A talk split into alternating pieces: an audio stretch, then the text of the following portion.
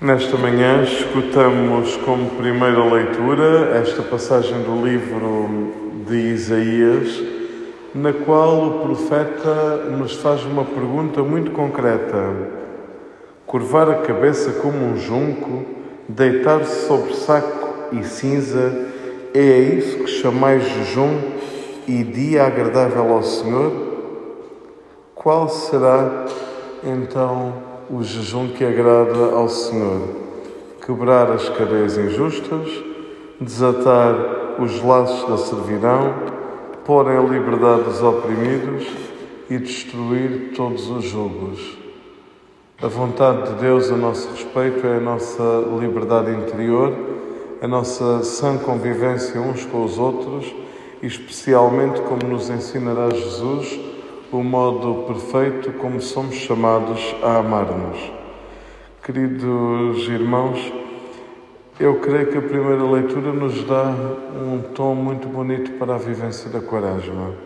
Não será repartir o teu pão com o faminto, dar pousada aos pobres sem abrigo, levar roupa aos que não têm que vestir e não voltar as costas ao teu semelhante? Aqui temos um conjunto de obras piedosas e de misericórdia que nos ajudarão de certeza a preparar a verdadeira Páscoa do Senhor.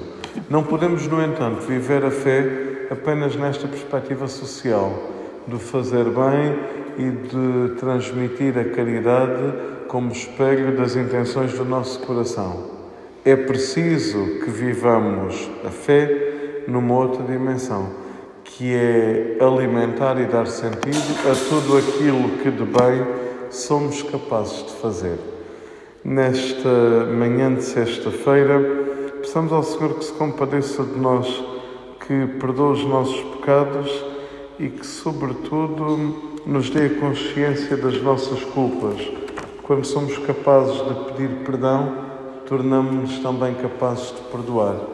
E esse perdão que oferecemos aos outros é naturalmente sinónimo de estarmos acompanhados por Jesus.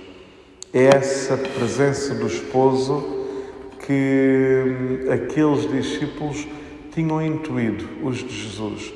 Enquanto estivessem com ele, não poderiam jejuar, não poderiam desanimar-se. E era isso que questionava todos os outros que ofereciam os seus jejuns para salvação própria e conhecimento social. E Jesus questiona-lhes: enquanto estão com o esposo, o ambiente é de festa. Chegará o ambiente e o tempo da penitência quando o esposo lhes for tirado. O tempo que nós vivemos é sempre um tempo com o esposo, porque é o tempo da igreja e Jesus Cristo é que dá sentido à igreja. Cada vez que a igreja se afasta de Jesus, afasta-se do seu esposo. Cada vez que eu e tu nos afastamos de Jesus, afastamos-nos do esposo que estar conosco. Pois bem, peçamos ao Senhor que nos faça buscar este eterno e permanente bem para transmitirmos ao mundo e testemunharmos, sobretudo ao nosso coração, tantas vezes imerso nas trevas, de que o Senhor está conosco. E se Ele está conosco, o sentido do nosso jejum é para que Ele esteja sempre e de forma cada vez mais plena.